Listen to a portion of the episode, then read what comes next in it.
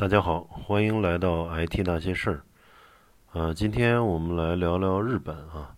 我之前看到一篇文章，非常写的非常有深度。它的题目叫《日本的内卷经验告诉我们什么》。那实际上，文章的内容呢，主要是讲日本电子工业的一些呃发展，一直到衰落。呃。我们知道日本是一个非常有意思的国家啊！我去过日本，呃，一共有三次，呃，本州、四国、九州都去过。啊，大家知道这日本一共有四个岛嘛，呃，就差一个北海道没去。呃，日本人的严肃认真和极致精致的态度啊，令人敬佩，呃，留下了深刻的印象。呃，大和民族呢，也是个很值得研究的民族。呃，日本从明治维新开始，和中国走了一条不同的路。呃，一八五三年啊，美国海军准将佩里率领舰队进入江户，也就是今天的东京啊，啊，把美国总统写给日本天皇的信交给了德川幕府，要求日本建立外交关系和进行贸易，史称黑船事件。呃，自此日本开始意识到西方的先进，呃，包括他们的坚船利炮和他们的这种科技，呃，努力的向西方学习，走上了一条现代化之路。那有的人也说，日本人没骨气，遇到比自己强大的国家，立马就跪了，反手就去学习。呃，这句话似乎也有一定道理啊。日本的这种尊重强者、学习强者。敬畏强者的思维一直没有变过啊，包括当时这个苏苏联，呃，俄罗斯把他打服的那那几次啊，呃，如今日本对这个俄罗斯还是很很很害怕的，很敬畏的。呃，二战后呢，不到三十年啊，日本又使自己从一个经济崩溃的战败国发展为经济巨人。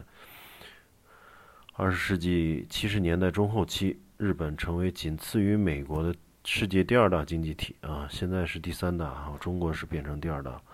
那为什么日本眼看就要追赶上美国呢，却后劲不足，止步不前，以至于败落呢？呃，尤其是日本的电子工业啊，大家都呃这个印象非常深刻，特别是嗯我们这个年代的这个小的时候。索尼、东芝、日立、富士通、NEC 等一大批企业都非常在全球都非常知名啊。那么后来，呃，这些品牌呢都走下了神坛，在电子产品业务方面呢全面陷入巨额亏损。那那日本的这这么努力啊，结局还如此悲惨，这实际上就是一种内卷。嗯，就是出力不讨好，整个行业的收益努力比下降。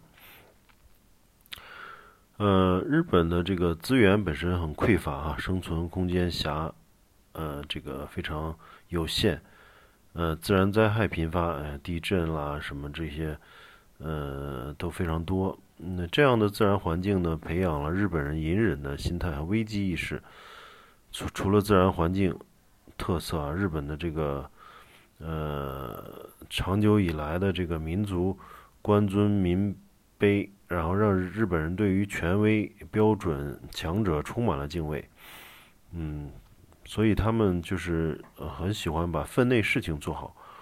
啊，嗯，把分内事情做好是每个日本人的精神底色和职业态度，让他们具备很强的这个精益求精的工匠精神。那也让他们容易陷入这种内卷的陷阱啊！这个日本的产业研究者汤之上隆基于自己行业工作的经验和多年观察，写了一本书，叫《失去的制造业：日本制造业的败北》，讨论的正是日本制制造业为什么衰落。呃，也就是这本书也是反思日本电子产业的经典书目。它里面通过三个角度啊。一个是第一部分就是宏观背景啊，就说，呃，日本电子产业的衰落，普遍学界普遍认为是外部原因造成的，就是包括一九八五年的这个广场协议啊，导致呃日元升值，嗯，美日贸易摩擦和日本的这个资产泡沫破灭，一九九一年啊，呃，对日本的电子产业都造成了打击。但汤之上龙不同意这种观点，他认为日本电子产业的衰落，嗯，是自己的原因。呃，因为为什么同样的外部环境，日本汽车产业没不但没有衰落，反而更有竞争力了呢？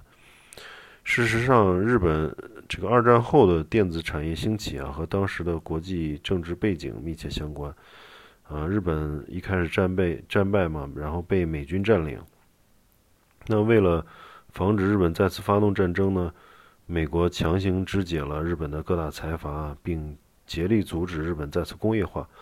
但是呢，美国对日本的这个通信产业大开绿灯，啊，包括这个让它制造电话、电报啊，这个广播啊，大力制造收音机等等。那么朝鲜战争以后呢，美苏双方的冷战进一步升级，美国电子产业的发展重心呢转向军工领域和航天工程，民用电子发展呢相对较慢。而这个时期呢，日本电子产业主要面向民用。啊，日本的这个随身听啊、收音机啊、电视机、录像机，当时大举进入美国市场，导致了美日摩擦的开始。我记得我们这个八零年代也是，呃，谁要能拿一个日本的电视机啊，是日本的冰箱啊、收音机啊，都是，呃，包括录录像机都是很有面子的，是吧？很多都是需要走后门才能买到的。那美国。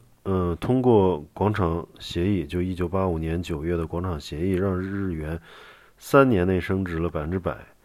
嗯，这也是这个，这个这个给日本施加了很大的一个压力，让它的这个经济陷入了长期的停滞。那么这个时间节点它不是偶然的啊，就是嗯，作者分析，一九八五年三月啊，戈尔巴乔夫当选为苏共中央书记。呃，冷战对美国的威胁呢变弱了。呃，也正是在一九八五年呢，英特尔在存储芯片领域被日本公司打得落花流水，不得不忍痛退出，专攻中央处理器，也就是 CPU。啊，美国政府意识到，嗯，有可能失去计算机领域的这种战略高点啊。在这几重因素下，美国对日政策发生变化，从扶持变为遏制。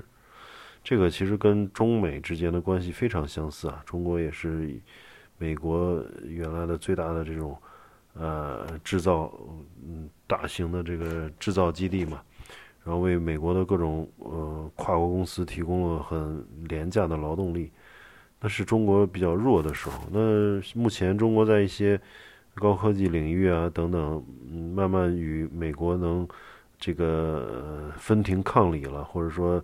呃，形成一定的竞争，那么美国的政策也是像当时对日政策一样，也是变为遏制。那第二部，嗯，第二部分呢，就是技术原因，一些日本的这个产业界人士啊，是觉得它的这个电子产业的衰落是，呃，管经营管理方面出了问题，就是一直，嗯。日本很重视这个日本技术第一的这个神话，嗯，然后呢，迷信高品质，不屑于对自己的生产工艺进行改造，呃，嗯，仍仍然继续生产可以保质二十五年的芯片，结果呢，韩国、中台湾啊，都都这个这个弯道超车。同样是这个呃存储芯片，日本的加工工序是韩国和台湾的一点五倍。是美国企业的两倍，加工工序越多呢，生产速度越慢。它虽然质量好，但是这种电子产品已经成了这个类似快消品了嘛，所以它嗯，慢慢的就失去了自己的优势。日本电视机呢，也是陷入了追求极限品质的误区啊。索尼一心追求画面的超高清晰度，已经超出了人眼可以分辨的水平。这就是一种内卷化的表现，努力并没有带来新价值的产生。那市场的反应确实也是如此啊。当画质超过了人眼能够分辨的水平，再往上提升呢，实际上就没意义了，因为消费者感受不到。啊，所以三星和呃 LG 就牢牢拿下了这个全球数字电视市场份额的前两名啊，索尼的市场份额不足三星的一半，陷入亏损泥潭。这汤之上龙认为啊，日本企业错误地理解了“创新”这个词的含义，把把创新的这 innovation，嗯，翻译成技术革新，以为创新就是指新技术，这是一种误解。实际上，创新是一个技术和市场的结合啊。然后呢，由于由于这种嗯误解了创新的含义呢，导致日本的这个电子企业创新能力不足。呃，与市场越来越脱节，那导致了它这个后期的落败。那么第三部分呢，呃，除了技术方面的原因呢，嗯，另外一个这个第三部分就是战略失误啊，呃，也就是说，日本的电子企业一直走的是坚持纵向一体化，而抗拒互联网时代水平分工的趋势。嗯，大家也知道，这个苹果手机啊，还有这个，嗯，在近些年做的非常好的这些公司啊，都是一个国际分工的趋势。嗯，日本的半导体企业呢，嗯，坚持要走自己设计制造、一手包办的模式，没有能在产业生态上及时卡位。后来想要这个呃走分工的这种，嗯，也也呃这个逻辑也也。赶不上了，那么我们能从这个呃这个日本的这个呃战略失败，或者说它的这个电子产业的失败落败，能得到一些什么启示呢？嗯，第一就是国家之间呢有竞争有合作啊，其实从当年的美日关系啊，到现在的中美关系。能看出大国边国关系变化的脉络，中国必须凭借自己的思考走出自己的路。嗯，实际上历史上呢，经济第二啊，反超老大的情况，嗯，也是没有什么可以借鉴的。中国现在正在走到这条路上，嗯，只能靠自己的这种思考。第二呢，专业主义是一把双刃剑啊。日本的技术优势，一方面让其产品质量过硬。另一方面呢，滋长了这个专业的自大和盲目啊。那第三呢，日本的发展是大起大落，追赶的快，掉落的也快。因为真正可持续的发展需要一个健全的生态系统，需要看得长远和看到整体的战略视野。呃，那么真正的进步呢，不仅是学习和追随，更加是创造和引领。呃，不仅是埋头苦干，更是抬头找路。好，那今天就先聊到这里，我们下期再见，谢谢收听。